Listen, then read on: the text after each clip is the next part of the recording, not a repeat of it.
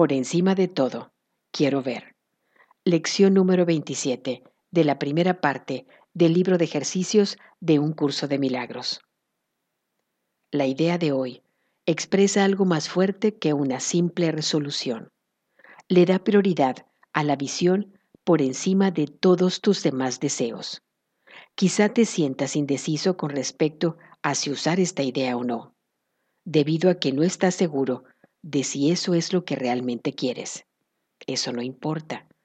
El propósito de los ejercicios de hoy es aproximar un poco más el momento en que esta idea sea completamente verdadera para ti.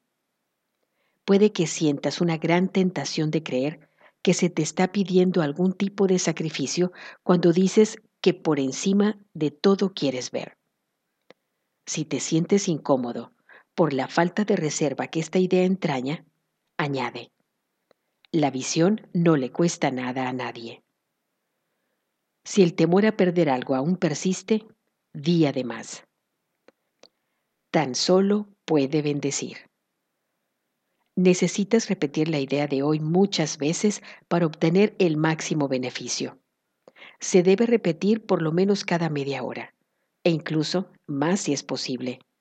Puedes intentarlo cada 15 o 20 minutos. Se recomienda que al despertarte o poco después establezcas un horario fijo según el cual vas a repetir la idea de hoy y que trates de adherirte a él durante todo el día. No te será difícil hacerlo, aun si estás conversando o ocupado en otra cosa cuando llegue el momento de repetirlas.